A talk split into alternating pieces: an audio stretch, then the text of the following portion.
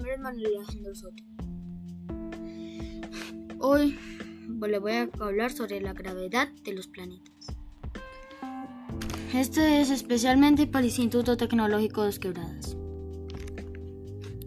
Profes, este audio, este audio solo tiene un aspecto porque no tengo tiempo, ¿ok? Tal vez este sea uno de los muchos intentos que tendré. Ahora sí, comencemos. Rápido, porque no tengo suficiente tiempo para, para hablar un montón de cosas sin sentido y nada. Bueno, ya solo me puedo presentar, ¿ya? Solo me puedo presentar. Ahora sí, vamos a darle. Número uno. Mercurio. Bueno, advertencia, no estará Venus porque no alcance. No alcanza a, colocar su fuerza de gravedad.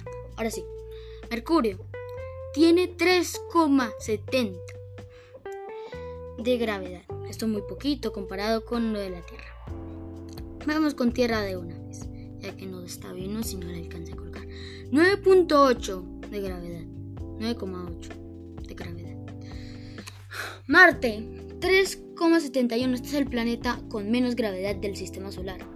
Puedes llegar a, estar hasta. Puedes llegar hasta 3 a 3,71 metros de alto. Vayamos con nuestro amigo Júpiter, 23. Acá voy a explicarlo rápido.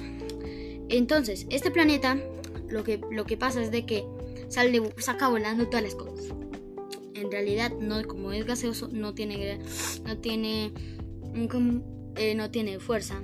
Así que prácticamente simplemente se saca volando. Saturno, 8,96 metro.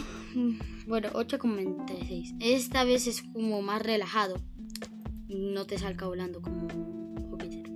Urano con 8,69 y final 8,69 de gravedad. Y Neptuno con 11. Rápidamente lo resumo.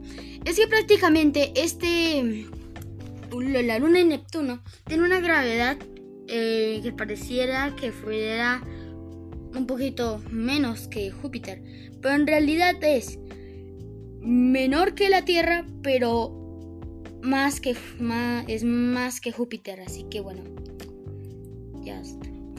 Y bueno, hasta aquí el, podcast.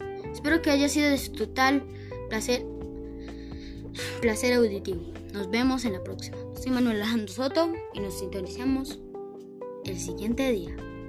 Nos vemos. Adiós.